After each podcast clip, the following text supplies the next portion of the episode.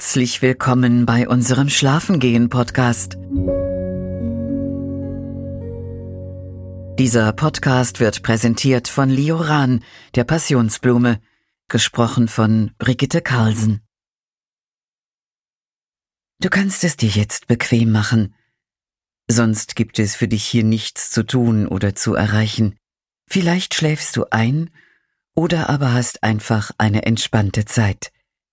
In jedem Fall wünschen wir dir eine gute und erholsame Nacht.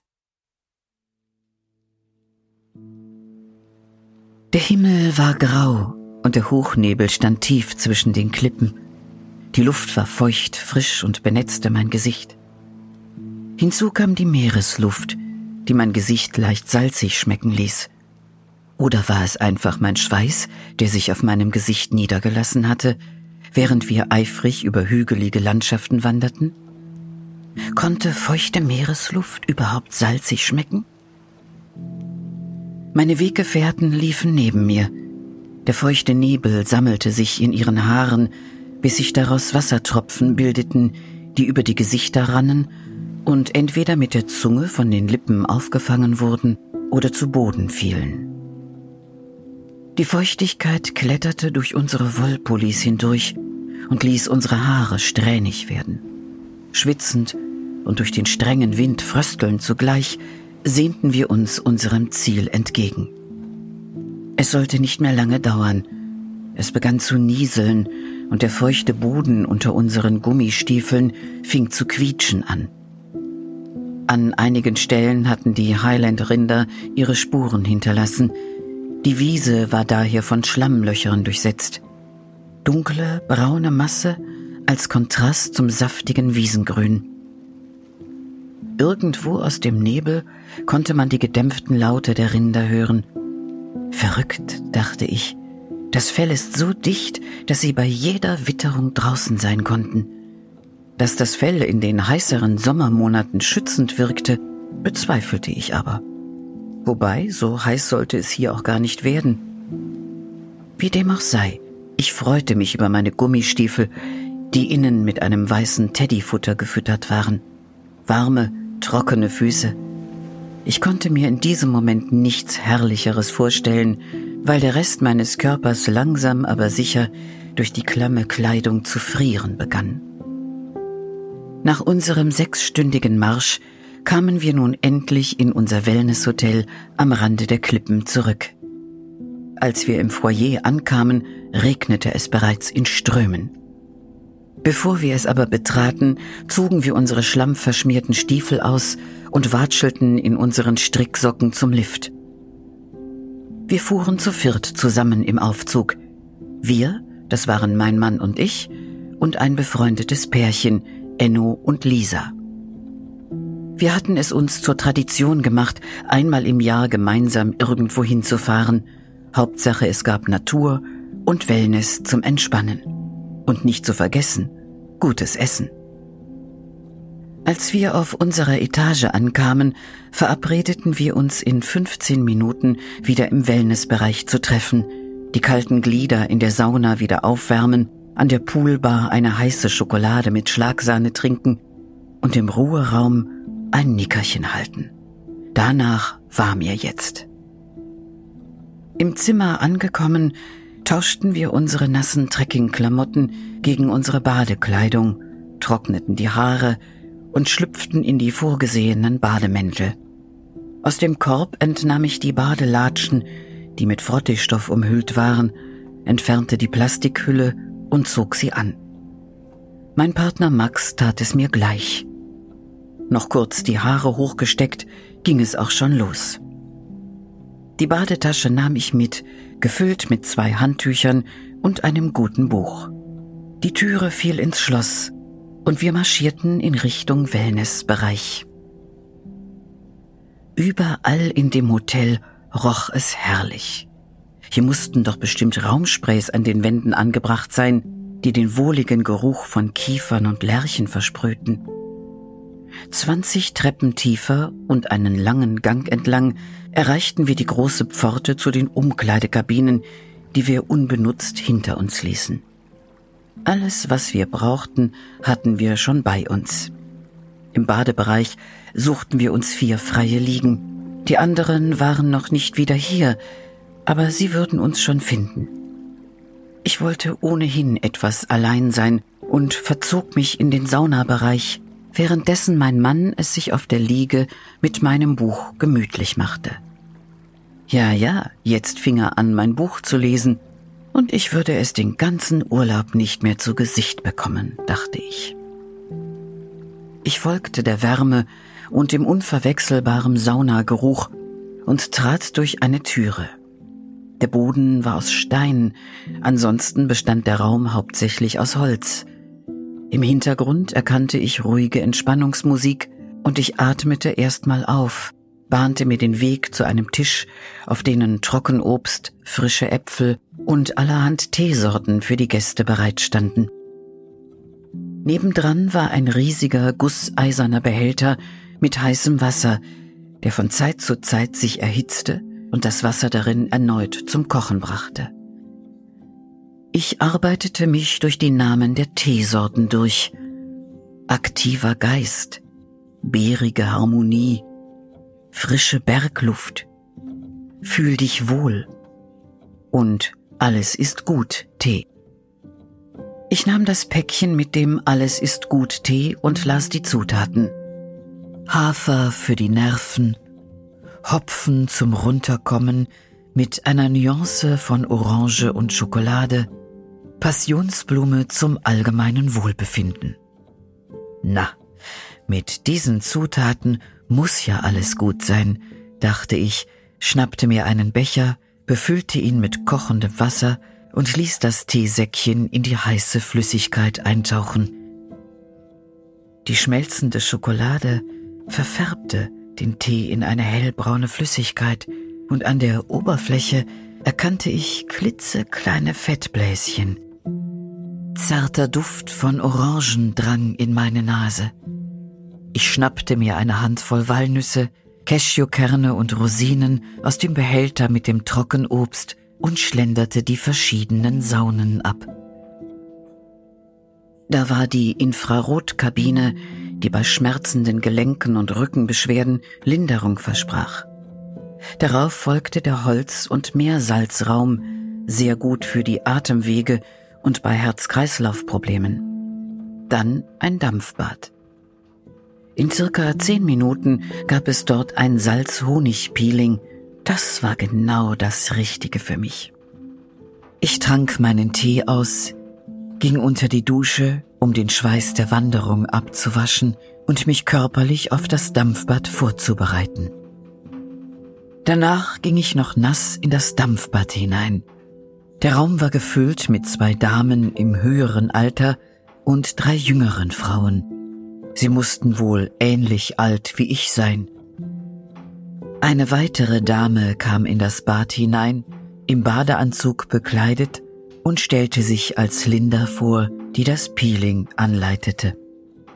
Zuerst spritzte sie die Keramikbänke mit eisigem Wasser ab, wo wir darauf Platz fanden, und verteilte danach kleine Schälchen mit einem Gemisch aus Salz, Honig und einem Hauch Mandelöl. Wir verteilten das Gemisch auf unserer Haut, so dass es auf dem ganzen Körper leicht kribbelte. Die Salzkörner rieben auf unserer Haut. Linda aktivierte den Nebel und schon stiegen Feuchtigkeit und Hitze in diese kleine Höhle.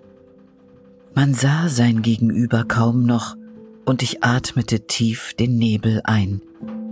Die kleinen bunten Lichter, die an der Höhlendecke funkelten, verblassten ebenfalls kurz bei ansteigendem Nebel.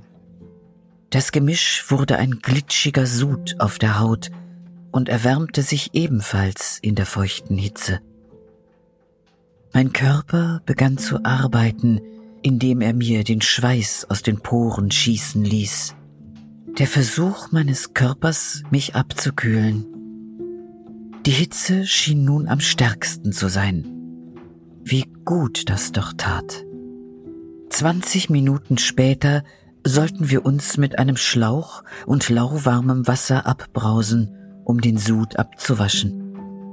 Das Salz hatte sich aufgelöst, und von den Körnern war nichts mehr auf meiner Haut zu spüren.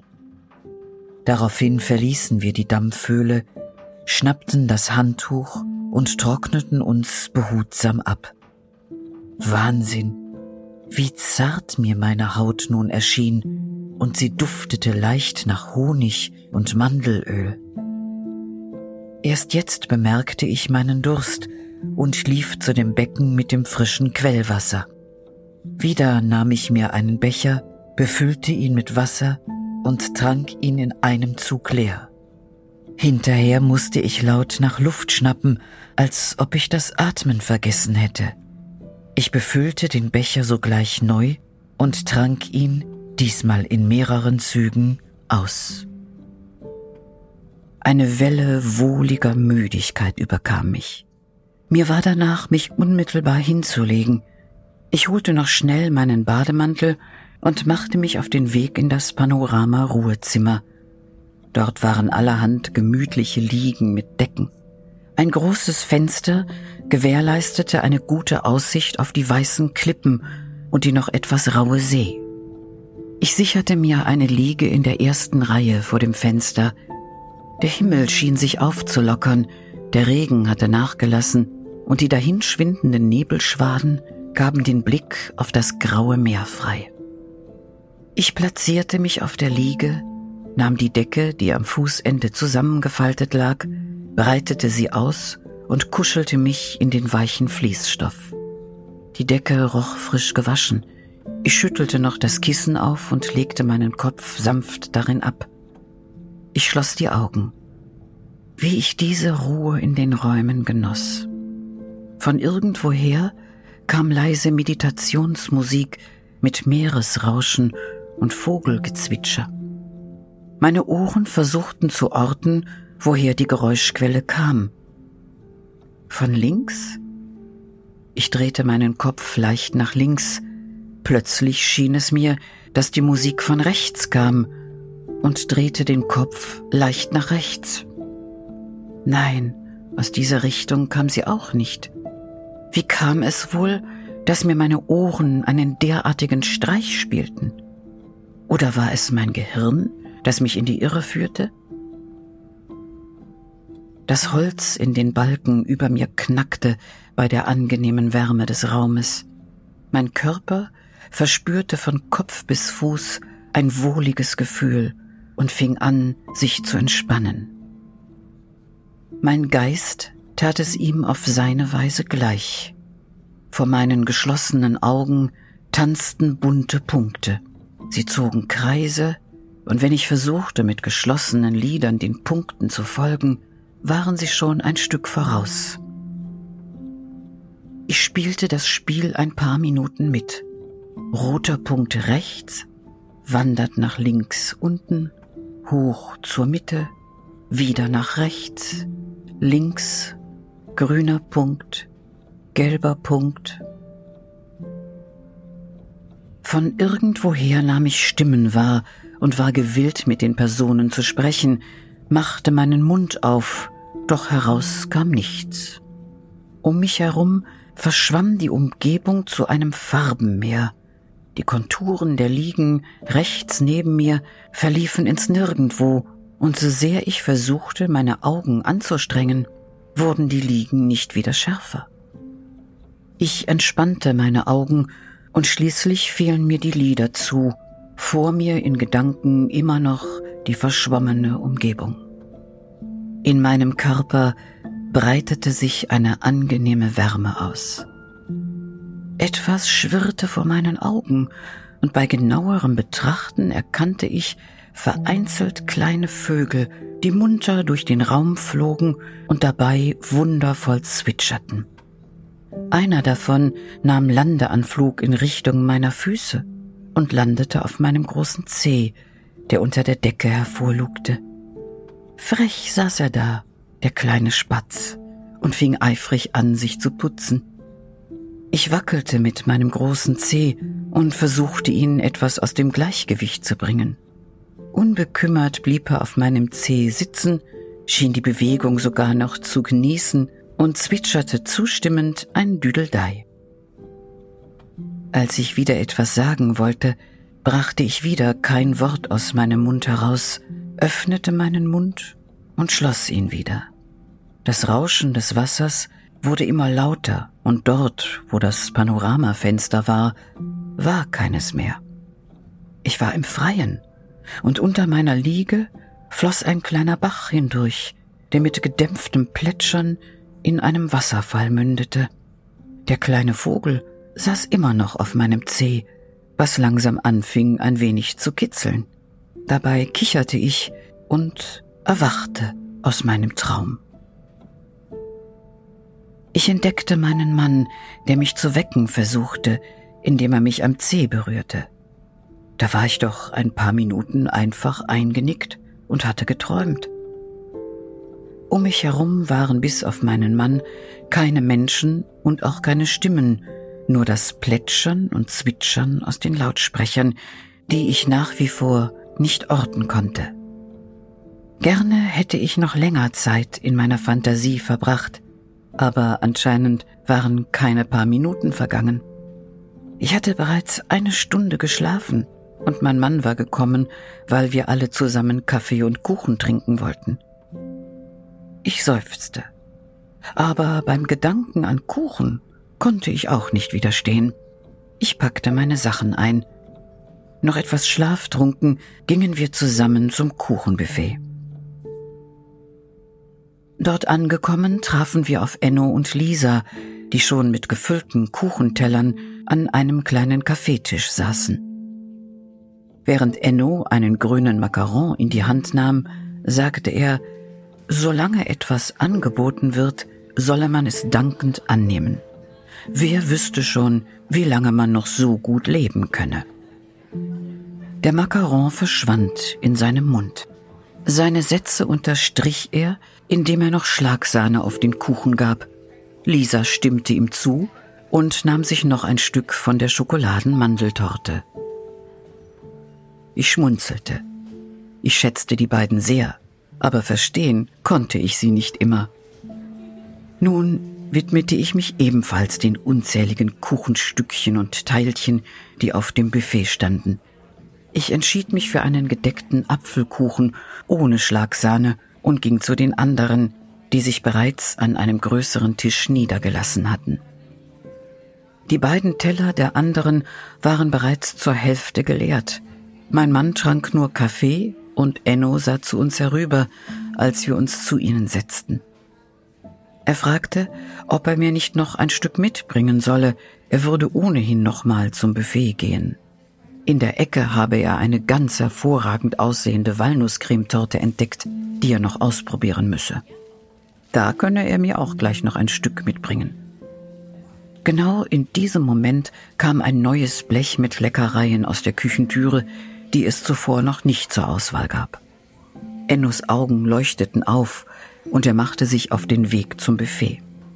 Lisa ließ durchblicken, dass ein zweiter Gang zum Buffet für sie nicht in Frage käme, denn sie bräuchte ja noch Platz für das Menü am Abend und lachte auf. Ich ließ mir meinen Apfelkuchen und einen Kaffee schmecken, wechselte ein paar Worte mit Enno, Lisa und meinem Mann und überlegte, wie ich die Zeit bis zum Abendessen noch verbringen würde. Es waren noch zwei Stunden bis zu unserer Restaurantreservierung. Ich entschied mich für eine kurze Kneipeinheit im Außenbereich des Wellnesshotels mit anschließender Massage. Ich entschuldigte mich und ließ die anderen am Kuchenbuffet zurück.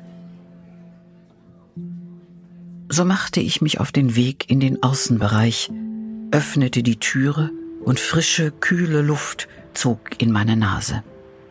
Ich fröstelte etwas, und zog die Kapuze meines Bademantels über meinen Kopf. Ein paar Treppen weiter oben war ein naturbelassenes, längs geformtes Wasserbecken mit einem Holzgeländer in der Mitte des Beckens, um welches man herumschlendern konnte. Ich stellte mich auf die erste Stufe des Beckens und wäre am liebsten wieder in den warmen Saunabereich zurück.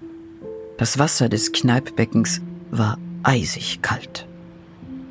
Wenn ich nicht wüsste, dass das unmöglich ist, hätte ich die Temperatur des Wassers wahrscheinlich in den Minusgraden vermutet.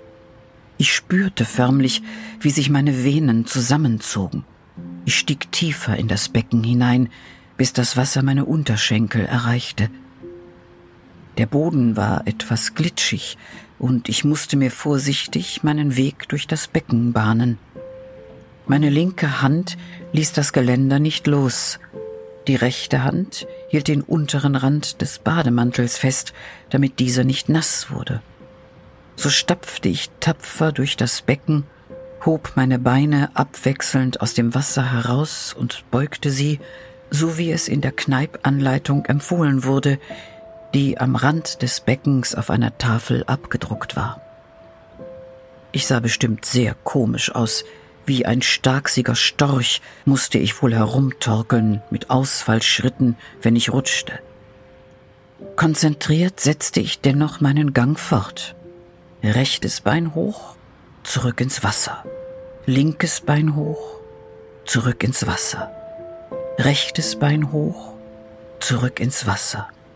Linkes Bein hoch, zurück ins Wasser. Ich drehte mehrere Runden monoton die erste Runde, die zweite Runde, die dritte Runde, die vierte Runde, die fünfte Runde. Bei Runde sechs waren meine Gedanken bald nur noch bei der Kälte, denn diese fing langsam aber sicher an, in den Beinen zu schmerzen. Ob es wohl Weltrekorde im Kneipen gab? Wer hatte wohl den längsten Kneipegang jemals durchgeführt und wie lange war er? Und welche Temperatur das Wasser wohl hatte. Vielleicht gab es ja mehrere Kältekategorien, in denen man antreten konnte. Die Kälte fühlte sich nun wie einzelne kleine Nadeln an, die in meine Beine pieksten. Na gut, aus mir wäre auf jeden Fall kein Rekordanwärter geworden und stieg aus dem Becken. Meine Fußzehen sahen schon etwas blass aus. Oder bildete ich mir das nur ein. Um mich wieder etwas aufzuwärmen, entschied ich mich für den 39 Grad warmen Whirlpool. Barfuß marschierte ich die Treppen wieder runter, durch die Türe in den Wellnessbereich hinein, den Gang entlang in Richtung der Bäder. Dort angekommen, suchte ich einen Haken für meinen Bademantel und begab mich im Badeanzug in den Whirlpool. Der Whirlpool war leer und ich hatte ihn somit für mich ganz allein. Ich drückte den Knopf links neben dem Einstieg, worauf das Wasser auch schon zu blubbern anging. Ich suchte mir ein Plätzchen an einer Düse, lehnte meinen Rücken gegen den starken Wasserstrahl und genoss die Wärme. Sogleich hatte ich einen Punkt gefunden, der eine Verspannung aufdecken ließ und fixierte diesen mit dem Strahl. Ich war mir nicht sicher, ob das Gefühl, welches der Strahl auslöste, angenehm oder zu intensiv war. Dennoch konnte ich mir in diesem Moment eigentlich gar nichts Besseres vorstellen. Ich schloss die Augen und genoss die Massage des Wasserstrahls, der meine Verspannungen sanft umkreiste. Als ich die Augen wieder öffnete, blickte ich auf die Uhr. Ich stellte fest, dass mir bis zu unserer Verabredung zum Abendessen noch 30 Minuten übrig blieben. Wie schnell doch die Zeit mit Nichtstun vergehen konnte. Ich hatte mir ja eigentlich vorgenommen, mir vor dem Abendessen noch eine Massage zu gönnen, doch in Anbetracht der Zeit verabschiedete ich mich von diesem Plan. Ohnehin genoss ich die Wasserdüsen und das Blubbern im Whirlpool geradezu sehr, und morgen war schließlich auch noch ein Tag. Trotz des Entspannungsprogramms hatten wir doch einiges erlebt, fiel mir auf. Ob einem das wohl immer so vorkommt, wenn man sich die Zeit nimmt, das Tagesgeschehen zu reflektieren? Ich nahm mir in diesem Moment vor, mir abends ein paar Minuten zu nehmen, um über das Erlebte zu reflektieren. Eigentlich ist das wie Tagebuch schreiben, nur ohne Schreiben.